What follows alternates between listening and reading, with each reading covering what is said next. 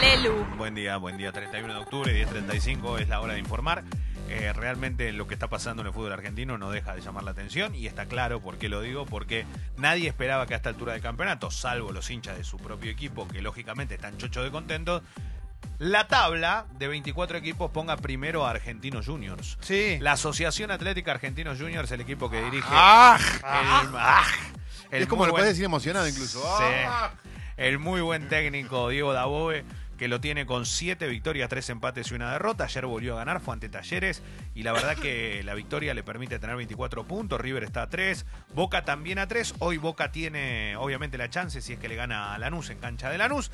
Partido que va a ir por la noche. Allí me va a tocar estar en la fortaleza. Pero la verdad es que cuando uno habla de argentinos tiene que entender que la resurrección de este club se debe a un orden dirigencial importante, una conducción como la de Malaspina que es muy buena y un grupo de dirigentes que supieron entender que de abajo es lo que mejor hay en argentinos, el semillero del mundo bien llamado está, Qué bueno. jugadores de nivel, jugadores que pueden darle mucho dinero al fútbol argentino. Hay una gran diferencia hoy también desde la economía. Vos vendés un jugador, la cosa viene mal. Sí. Vendés un jugador y de repente te aparece, vamos a poner un número que no es irreal para el fútbol de primera. Un millón de dólares. Sí. ¿No? Un número Es mucha normal. guita, Leo. Mucha plata. De verdad es mucha plata. Es, es el presupuesto de algún club en primera división. Totalmente. No para otros, obviamente. Hay equipos que gastan eso por cada jugador. Los grandes tienen eh, sueldos anuales de un millón de dólares. Entonces, vos tenés que ir por ese lugar, pero para los equipos más chicos es muy importante. Eh, hoy con este cambio, si vos vendés, ganas mucho. Realmente haces una diferencia. Bueno, el que no puede hacer diferencia es San Lorenzo. Ayer fue un desastre. Perdió con Defensa y Justicia 3 a 1. Hoy creo que lo echan a Pizzi. La gente puteaba como loca, Pizzi, ¿no? La gente vez, insultó a jugadores, a cuerpo técnico y al presidente Matías Lamens. Eh, hay algunos videos denunciando que la barra estaba en la platea y apretaba a todos los que insultaban a la dirigencia. Lamentablemente no sería la primera vez que ocurre, no lo digo en San Lorenzo, En en general. muchísimos clubes en el fútbol argentino. Es un accionar triste que eh, yo quiero correr un, un- algo que me parece muy importante porque no es lo mismo un club grande que un club chico. Eh, la verdad que yo podría entender un dirigente de un club chico, de verdad lo digo, eh, lo podría llegar a entender al dirigente de Leandro Alem que va y me dice, che Leo, te juro, lo tengo todo el día en la puerta de mi casa. Desde que me levanto hasta que me voy, llego al club, están ahí, no sé qué hacer, estoy yo solo y, y te puedo recontra entender. Y, y estoy seguro que te sentís solo en esa batalla. Pero yo cuando son clubes grandes, la verdad que no te banco, loco. Porque es otra historia. Sos totalmente distinto, no sos permeable a cualquier situación. Hay dirigentes que no tienen contacto con la barra. Hay otros que tendrán contacto con la barra y hay otros que terciarizan el contacto, ¿viste? O sea, no- capaz no lo conocen, Claro. saben quiénes son de nombre, pero los tienen igual ahí. Son Y como bueno. empleados, ¿viste? Que, que- que- que van. Bueno, perdón, empleados, sí hubo empleados. ¿Se acuerdan lo que fue River en un momento Bueno. cuando había un centenar barras- de empleados que eran del la- club? Las barras tienen un peso específico que hace que sea imposible que la dirigencia las ignore. Después cada uno se relacionará Ahí está. de la manera menos tóxica posible. Pero ahí está, pero si están, yo, están ahí. pero si yo voy a defender. Brava y el fin de semana con la Ahí va. Ah, mira, qué bueno. Todo el plan. che, ah, qué guapo, qué guapo que sos. ¿Sabes qué me dio mucha tristeza? Veía gente, socios abonados de San Lorenzo, diciendo: eh, Mi familia no vuelve nunca más, nosotros tenemos abonos, somos socios. ¿A vos te parece que tenga que No, llegar a eso ese es un punto? Es una familia, gente que paga anualmente. ¿Sabes la guita que se paga un abono en un club grande, en una platea? ¿Qué, cuánto es? Pensá. 10 ¿sabés lucas cu- por mes debe ser, no sé. Claro, Sí, un claro, número se así. pagan números que vos decís, un abono, más el estacionamiento, más el coso, más y todos los partidos. A veces no puedo decir, es un alquiler. Ah, Mira, Mauro tira una que es muy buena, es un alquiler. Sí, es un alquiler. Es mucha guita, loco. Y al club eso es un, es un ingreso muy importante. Y estos tipos te arruinan la historia. Y va para cualquiera, es totalmente repudiable y hay que y, y esto hay que remarcarlo y acá no hay banderas políticas ni nada, sino que no tiene que ocurrir en ningún club. Por lo menos mientras yo viva lo voy a hacer siempre y no me ¿Te importa puedo de qué lado estoy. algo hablando de bandera política? Sí. Eh, leí sobre un, un rumor, ¿eh? ¿Hay posibilidad de, un- de que Macri vaya a Boca? Se habla mucho de esto porque la sensación que se genera hoy, por lo menos en la previa de las elecciones de Boca, donde todavía no está totalmente definido cómo van a ser las alianzas, eh, se habla mucho de que no hay chance que gane el oficialismo. Recordemos que va de presidente Gribaudo, del Sí. cual hasta se duda de qué equipo es hincha. O sea, imagínate cómo está la, la ah, ¿en situación. serio? Sí, Pero- ¿viste cómo se decía? Angelici de Huracán. ¿Y por qué dudan de...? Porque, igual- al- porque claro, porque acá empieza a recorrer otro tema. ¿Son empresarios o son simpatizantes Bueno. que soñaron con ser presidente Bueno, de su club? sindica- Boca es otra cosa. ¿eh? Sindicalista, histórico sindicalista, presidente del equipo del ascenso, hincha independiente en realidad. Está bien, Digo, sí, llegó, es cosa. catamarqueño, es distinto, llegó, Bueno, llegó de otro de- lugar, pero- se sabe, sí, se sabe, sí. Eso se sabe. Sí, yo- se pero- sabe. Bueno, eh, el vice de él también, el vice de él era de San Lorenzo y llegó, exacto, Armando, y llegó a Chacarita, digo, puede pasar. Armando. A lo Pero- que voy, que vos podés ser un dirigente ejemplar y no necesariamente tenés que ser hincha. Eso Claro. está Eso claro. te iba a preguntar, digo, ¿Boca no necesita eso? ¿No necesita un, un, em- Pero un vos sabés que no, hoy lo que pide la gente es otra cosa. Pide hoy lo que hincha, pide la pide- gente pide un hincha. ¿Sabés qué? Un hincha y déficit. Perdón, no, pero ¿sabés qué pide? Te vas a, no te, No, te vas a reír alguien con riñón, pide... Pide un Macri. Y vos vas a decir, ¿cómo pide un Macri? Si Macri es Angeli. No, no es lo mismo. Claro. Porque el tipo, más a vos te puede parecer bueno o malo que esto. A mí me Ahora, la parece gestión, que le, le la sirve a los dos, ¿eh? Claro, la gestión de él fue una gestión de mucho éxito. Claro, eso es lo que no entiendo. Bueno, Está bien, pero hoy se habla de un cambio. ¿Saben le quién sirve está? a los dos, le sirve a los dos. Está el oficialismo hoy que va a tener el país con Víctor Santamaría y con Carrera, que van por la elección y quieren la presidencia de Boca. Juan Carlos Crespi, que es el más cercano a los hinchas, que siempre fue polémico de su mensaje. ¿Con Veraldi, cuál otro va? tipo que estuvo Eh, siempre. no va con alguna fórmula? Se habló mucho de Ameal históricamente. Lo que pasa es que no se terminan de definir. Ahora, lo que decís vos es interesante en esto de.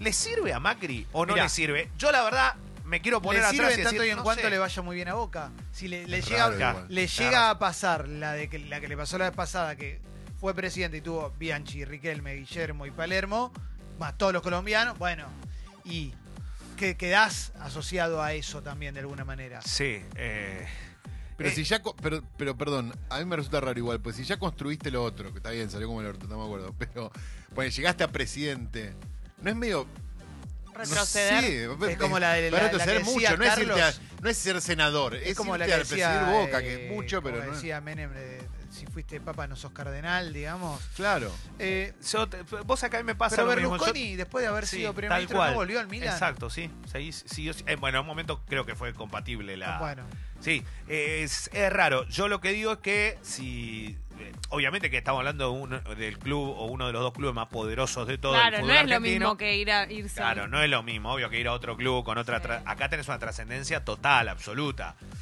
Yo, la, yo lo veo raro, pero esto que decís se habla. Hoy se habla, Se- por se lo comenta. menos se comenta, exacto, Bien. se comenta.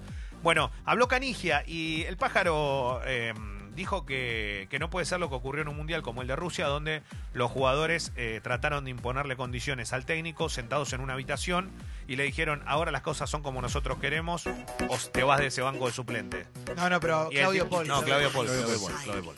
Eh, lo que dijo. Canigia es, creo que lo que pensamos la gran mayoría, en el sentido de que nos pareció también a todos una falta de respeto, ¿no? Sí. Porque puede ir Mascherano a hablar y a decir, hay que hacer esto, y la verdad que vos como técnico que un toque pintado, un toque dibujado. Bueno, pero lo dejaron medio pintado San Paoli. Más allá de que San Paoli igual más. Sí, mira, sí, ¿no? sí, le fue mal. Ese mate juega No, Jessica ya no. Andás a ver, ¿no? juega. No, va a jugar ahora en un ratito de vuelta. Y después lo que, lo que remarcó fue una situación con Pasarela. Dijo que él estaba entero para jugar en Mundial 98. Y tenía 31, años. 31 años y dice por eh, negocio que tenía con los representantes, donde él se quedaba con un dinero, terminó llevando a otros jugadores. Yo estaba pleno para ir y él dice tenía tres en la misma posición. Él estaba en los Rangers en ese Eh, momento. Claro, Ortega, el Piojo López y llevó al Chelo Delgado que no jugó ni un minuto. No, bueno, entre Canigia y el Chelo Delgado prefiero llevar a Canigia. Sí, igual eh, no fue malo el Mundial de Argentina. Ese, muy ¿eh? bien Argentina. Y terminó perdiendo con un equipo donde podría hasta haber ganado si era que la de Bati no pega en el palo. Terminó perdiendo, por, además, por un gol increíble de Bergkamp y porque Ortega se mandó un cagadón. Sí, que si lo capitalizaba un poquito mejor. Y que no tuvo, también no tuvo fortuna Argentina No tuvo ese suerte día. No ese tuvo par- suerte. A no veces tuvo tenés que tener esos partidos donde hay algo más. Pero ese Mundial Argentina dejó afuera un Inglaterra que tenía nombre, que tenía todo, que...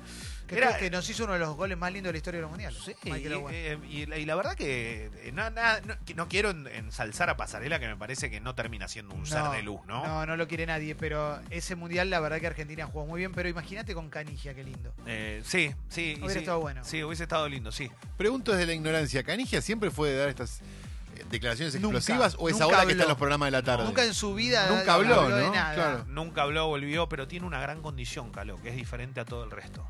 Canigia es ídolo total de la selección argentina.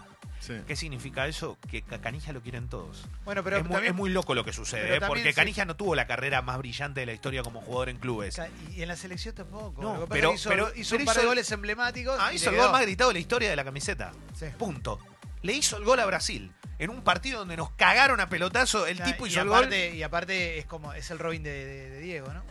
Ahí está. Claro. Y tenía todo lo que era. eh, yo creo que generaba un montón de cuestiones muy lindas. Después lo llevó ¿Le Bielsa gustan los otro animales? mundial. ¿Le gustan los animales? Eh, Como Diego, ¿viste? Que Para Diego- mí sí. Y le dicen pájaro, Sí, así Sí, que... es verdad, bien. Sí. Y eh, lo llevó, esto es bueno, lo llevó Bielsa al Mundial 2002 ¿Te acordás? y lo expulsaron sin jugar. ¿Te acordás? Estaba de suplente estaba y de puteó al suplente. árbitro. eh. Sí, que todavía estaba la discusión de Batistuta y Crepo juntos, no, bueno, cuando se, acu- cuando se acordó Marcelo nos volvimos al Mundial. Pero igual ese equipo fue de lo mejor que hubo en la historia, por lo menos que vi yo de la selección argentina, así que nada. Eh, hablamos de la NBA un cachito porque se lesionó uno de los mejores jugadores del mundo del básquet, hablamos de Stephen Curry, que terminó fracturándose la muñeca en, eh, creo que es un dedo. No sé si no es el quinto metatarsiano. Pero eh, se terminó fracturando, se le cayó un muchachito de nada, 118 kilos encima. Y bueno. Cuando Podía fue- pasar. Podía, te puede pasar, todo el tiempo te puede pasar. El tema es que hay que ver cuánto tiempo va a estar de baja. Acá ayer hubo un partido extraordinario donde Harden hizo lo que quiso en un encuentro donde no se defendía. 155 puntos por cada No, lado. tremendo. Tremendo. Y él metió 56. Así que bien. eh, eh, le estaba pensando si, si la NBA eh, cada vez es más show o cada vez es mejor deporte. Y yo creo que se está volcando cada vez para más show. Y no está tan bueno, porque a mí me gustaba que sea mejor deporte. ¿Viste? Con la Sí. llegada de los FIBA, Sí. eh, de los jugadores de europeos, jugadores sudamericanos y todo, es como que se hizo mucho más táctico el juego. Sí. Y ahora se está volviendo otra vez un poquito a que ah, ya no importa nada, vamos a darle show a la Bueno, gente. que hay muchos superhéroes ahora. Hay también, muchos ¿eh? superhéroes, sí, no, no sé si a mí no me cabe Ah, tanto. Yo me divierto un poquito. Sí, no, está bárbaro. eh. Pero te recomiendo algo. En la, en la cuenta de la Confederación Argentina de Básquetbol, están, eh, siempre ponen resúmenes de uno o dos minutos, se lo suben a Twitter, a todo, con jugadores, con jugadas de jugadores argentinos que la rompen en el mundo. Casi la mayoría, la- obviamente, está en Europa. Pero no sabe las cosas que están haciendo los chicos. Argentina tiene un nivel increíble con algunos jugadores, hacen magia. ¿eh? Hay chicos que hacen magia. Gracias, Leo. Por favor.